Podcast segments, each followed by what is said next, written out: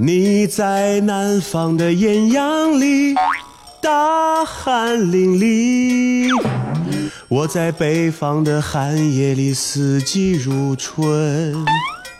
如果天黑之前来得及，我要忘了你的名字，穷极一生看不完你的美。哎呦喂，又失恋啦！如果我没有统计错的话，这应该是你的第啊五十四次被甩了，哎破纪录了要！加油加油，我看好你哦！你才失恋了，你才受打击了，我没事儿。哎呦，好了好了，都唱起南山南了，受到的打击肯定还不小。哎，这么嘴硬干嘛呢？哎，你这个人奇不奇怪？谁跟你说我唱的是南山南啊？我唱的是由我最新作词作曲并演唱的《热啊热》。好好看看歌词，跟南山南一样吗？一样吗？一样吗？哦哦哦哦哦啊，好像是略有不同，不仔细看还真的看不出来啊啊哈哈哈啊！哥们，弄了半天你就是怕热了，和失恋一点关系都没有。嗯哼，哼，你这个人呢，真的是莫名其妙，浪费我的感情。本来我想又有八卦可以听了，啊，结果到头来白高兴一场，啊，简直不可理喻。下期大巴不理你了，再见。啊，这人。热晕了吧？环球地理，大家好，我是胖胖。各位好，我是汤米。哎呦，上海这是骄阳烈日啊，随时随地可能就会把我们分秒给蒸发了。嗯，所以呢，就只能躲在屋子里面，而且啊，还怕阳光会穿透一分一秒。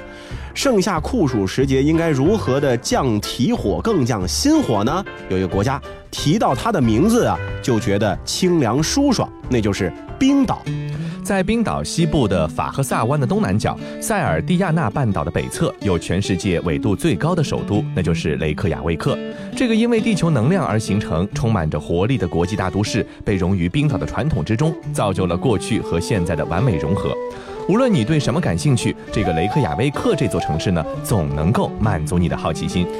环山抱海的雷克雅未克啊，是通往冰岛的大门。它有着悠久的历史、年轻的内心，以及因为地热而形成的原生态美景。享受雷克雅未克最好的方式呢，就是去一家地热温泉泳池或者是温泉水疗馆。不管你是去游泳，还是去泡温泉，又或者是去体验蒸汽浴，都会在得到放松之后，感觉到焕然一新。另外啊，因为充满活力的音乐氛围和著名的夜生活，雷克雅未克呢也被誉为是欧洲最热午夜城市之一。行走小百科，夏至当天是冰岛全年白昼最长的时候，雷克雅未克直到午夜才会日落，不到凌晨三点钟又出太阳了。到了冬至日，也就是十二月二十一号前后，冰岛的白昼是全年最短。雷克雅未克的太阳在上午十一点三十分左右才懒懒升起，到了大概下午三点三十分就开始落下了。而每年的春分和秋分，冰岛的白天和夜晚大致等长。冰岛啊是一个比较特殊的欧洲国家，它呢没有铁路，高速公路系统呢也属于是欧洲最不发达的。虽然说有多家长途汽车公司组成了一个覆盖冰岛全国的交通网，但是啊作为出行和游玩工具呢依然不够方便。因为冰岛的长途汽车沿路停靠的城镇啊离景区都很远，下了车呢还要走很远的路。而冰岛的天气呢又是多变且寒冷的，那这样的出游方式呢可以说是非常的痛苦，同时也会错过很多的美景。嗯，所以租车自驾呢是在冰岛比较受欢迎的一种旅行方式。而说到冰岛最适合自驾的季节，就非夏季莫属了。这个时候啊，路况呢相对更好，并且对于观光来说，极昼更是一个天赐的礼物，再也不用在天黑前赶到目的地了，因为根本天就不会黑。嗯。冰岛呢是一个四面环海的岛国，大海呢既赋予了冰岛各类新鲜的海产品，还让冰岛周围的海域呢成为了多彩的海洋生物的王国。乘坐轮船赏鲸是冰岛最受欢迎的海上旅游项目之一，老少咸宜，非常悠闲也非常放松。冰岛首都雷克雅未克的观鲸团一般都是从旧港出发，全年都有。而冰岛北部有着欧洲观鲸之都美誉的胡萨维克也有自己的特色赏鲸团。这个观鲸团呢，一般是持续三小时左右，可以和鲸呢进行一个近距离的接触，最适合想和世界上最大的哺乳动物来个亲密接触，并且来张自拍合影的这样的一些朋友们了。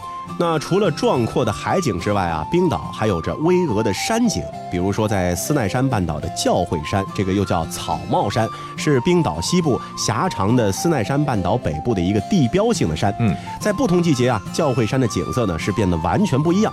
夏季呢郁郁葱葱的，如果赶上了有朝霞或者晚霞呢，就更加的美不胜收了。而到了冬季的教会山呢，则是白雪皑皑，瀑布河水结冰之后啊，完全呢是另一幅景象。所以教会山尤其受到摄影爱好者的喜欢。而索斯莫克山谷呢，是冰岛最美丽又最浪漫的旅游胜地之一。这片山谷是草木繁茂、遍布美丽的岩石构造。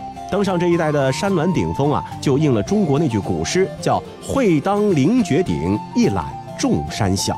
冰岛呢，它还是一个冰火交融的国家。一方面，它有着丰富的地热资源；另一方面呢，它又有着丰富的冰雪资源。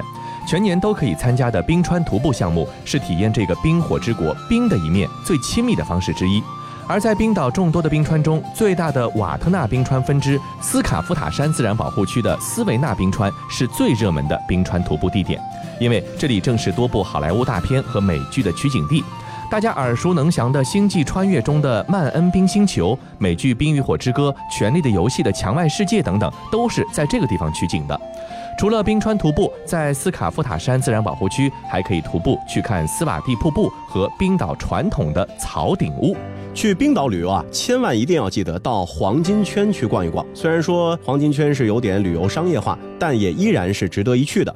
黄金圈路线上呢，有非常美丽的黄金瀑布、间歇泉，还有位于辛格维利尔国家公园的冰岛旧议会。这里呢是两块地质板块的一个交界处，地理迷们应该会激动不已。嗯。黄金圈之于冰岛的重要性啊，就好比是埃菲尔铁塔之于巴黎，自由女神像置于纽约，故宫置于北京一样。来冰岛旅游，如果不去黄金圈，绝对啊是属于旅游的遗憾。那么，如果你想让自己的黄金圈之旅呢更加的丰富多彩，可以试着将黄金圈的旅程和各种冒险活动呢结合起来。比如说，你可以在朗格冰原骑雪地摩托，又或者到全球最佳潜水点之一的斯弗拉裂缝进行浮潜。那里呢是欧洲大陆和美洲大陆的交界处，你可以享受游曳在两块大陆之间的这种奇妙的乐趣。最后呢，我们要来说一说杰古沙龙冰河湖和蓝冰洞。杰古沙龙冰河湖啊，是位于冰岛的南海岸，瓦特纳冰川国家公园里面。湖中呢是漂浮着巨大的冰块，这里的黑沙滩上啊，常见一颗一颗闪烁着钻石一般光芒的冰石。嗯，有些冰块呢甚至比人还高。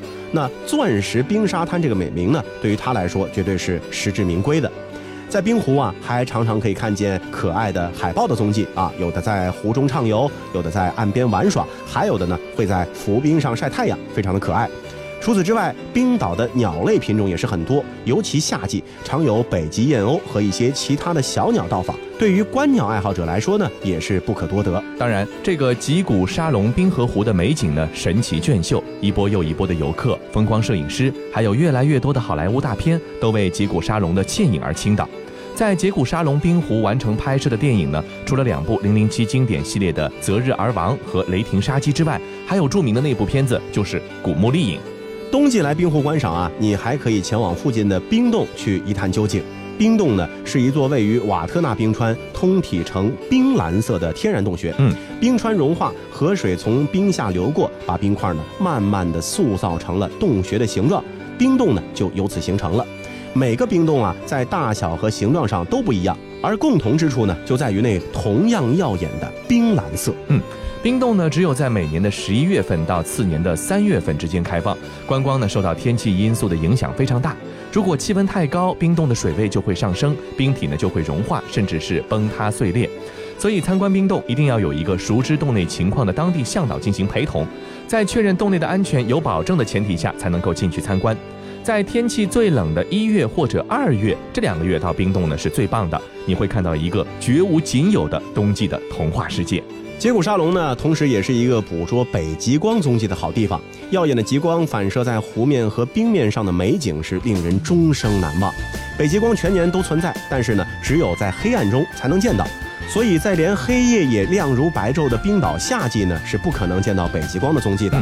每年的九月到次年四月中旬呢，是最佳的极光观测季。但是呢，这个也取决于天空是否晴朗啊，还有极光活动啊是否活跃等等，需要碰一碰运气。神秘北极圈，阿拉斯加的闪电，谁的脸出现海角的天边？忽然的瞬间，在那遥远的地点，我看见恋人幸福的光点，老、陌生、熟悉的歌谣，天空在微笑，我的世界缤纷闪耀，爱是一道光，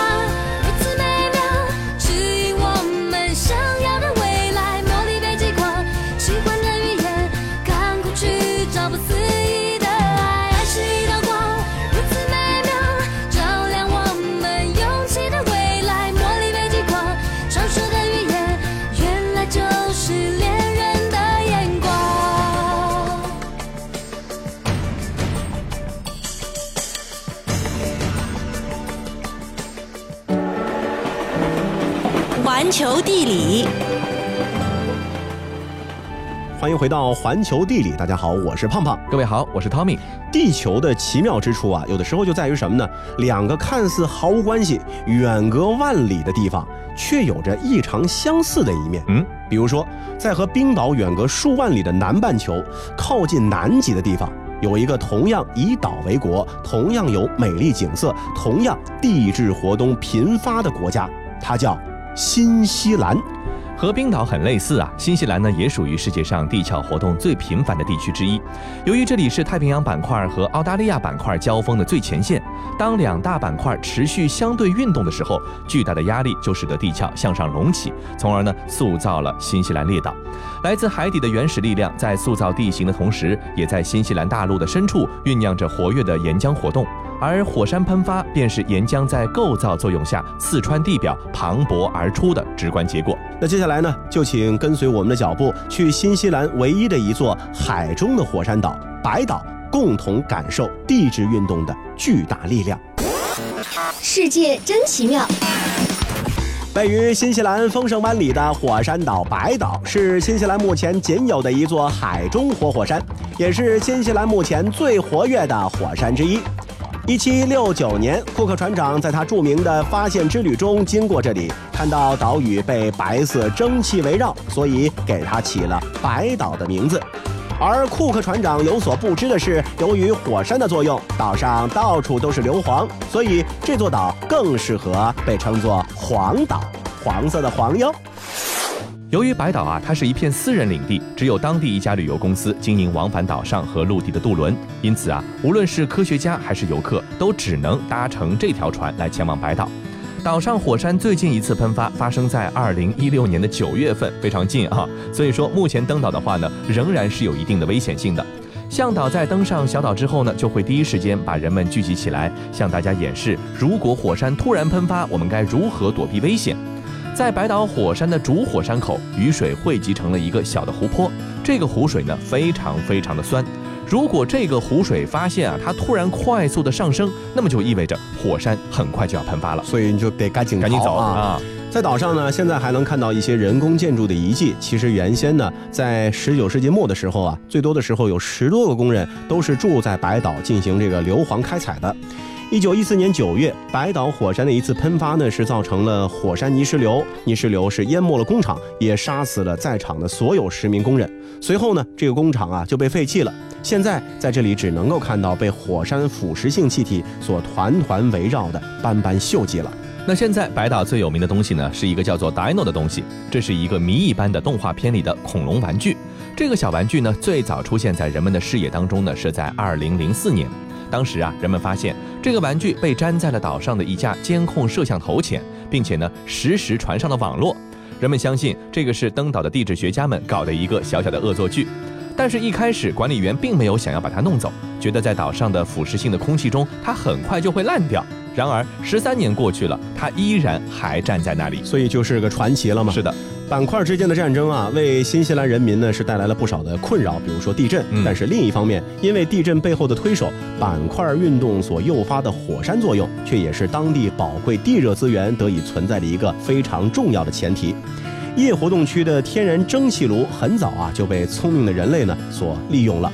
早在现代文明尚未踏足这片南岛国度时候呢，当地的毛利人就学会了利用热泉的活性作为生活和生产的能源了。他们在地热区啊打井，利用高热地下水产生的能量呢进行烹饪、洗浴等一系列活动。另外呢，巨大的地震也造就了新的惊世骇俗的景观。在位于新西兰北岛的陶波火山带里呢，有着全世界最大而且最高的间歇泉，叫怀芒谷间歇泉。它就是一次剧烈地质运动之后的一个产物。极盛的时候，怀芒谷间歇泉喷出的水柱可以高达四百六十米。这个蔚为壮观的爆发场面呢，让它足以成为一个传奇呀。不过呢，一九零三年的时候，这个间歇泉呢就停止喷发了。现在去到怀芒谷间歇泉，就会觉得少了一丝震撼，多了一丝安心。大自然的伟大力量啊，一方面呢是给我们造成了巨大的灾难，另一方面呢又给我们带来了数不清的财富。那如果能够学会和伟大的自然力量共存，并且善加利用的话呢，很多时候啊，腐朽也能够变神奇。节目最后，让我们一同探访由大自然塑造出来的、有着惊艳超现实主义感觉地形的特色城镇。那第一站呢，去到的是伊朗的坎多万。坎多万呢是位于大布里市以南车程五十五公里的地方，看起来呢像是一座遍布着凹洞的土质锥体的巨大的白蚁巢穴，一切呢都是已经休眠的萨汉德火山过去喷发所带来的恩赐。最晚从十三世纪开始，人们就在坎多万地区挖空松软的火山石，凿出圆锥形的一个居住的场所了。学居住所造型呢，不仅仅是有超现实主义的感觉，而且本身啊还带有保温和凉爽的功能。坚硬的材料提供了高效的隔温层，可以对抗严寒的冬季和酷热的夏季。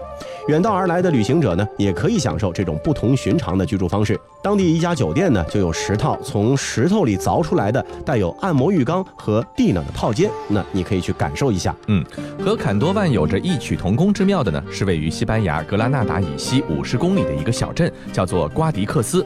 十六世纪左右，摩尔人为了躲避迫害，爬到山里，在松软的砂岩层呢，凿出了两千多个迷宫般的岩屋。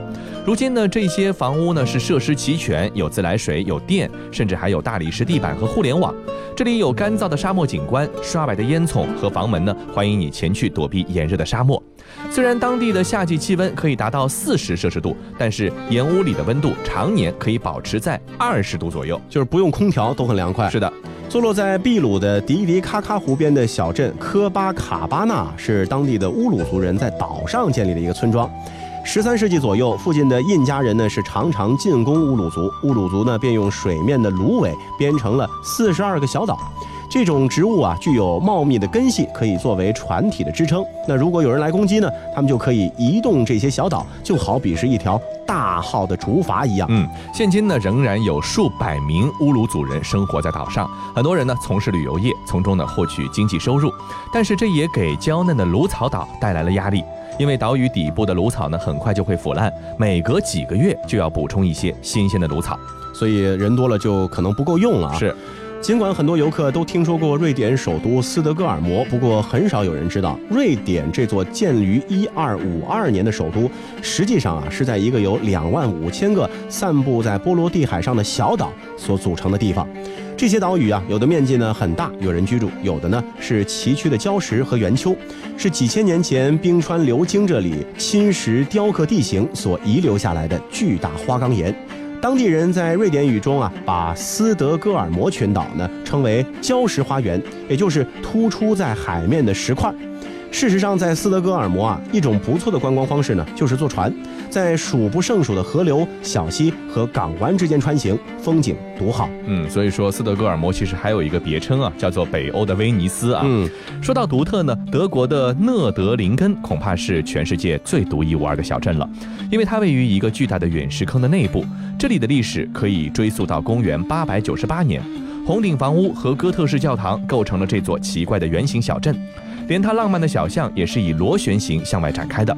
如今的讷德林根总人口大约是两万人，都居住在宽二十五公里的讷德林根陨石坑的内部。嗯，有意思的事情是什么呢？一直到二十世纪六十年代，科学家在这个陨石坑里发现了石英晶体，嗯，就是一种在陨石撞击下才会产生的晶体。当地居民才知道，哦，原来他们住的这个坑洞是陨石撞击造成的。嗯。这个陨石坑呢，被认为是一千四百五十万年前一颗直径差不多是一点五公里的彗星撞击地球之后所留下的。而在此之前，二十世纪六十年代之前，当地人一直以为坑洞的形成呢是火山爆发之后的产物。好了，以上就是这期节目的全部内容，非常感谢您的收听，我们下期再见。越过山丘，遇见十九岁的我，戴着一双白手套，喝着我的喜酒。他问我幸福与否，是否永别了忧愁？为何婚礼上那么多人，没有一个当年的朋友？我说我曾经挽留。他们纷纷去人海漂流，那个你深爱的小妞嫁了隔壁的王某。我问她幸福与否，她哭着点了点头。后来遇见过那么多人，想对你说却张不开口，就让我随你去，让我随你去。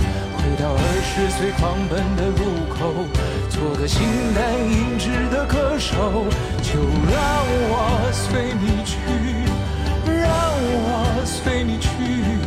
逆着背影婆娑的人流，向着那座荒芜的山丘，挥挥。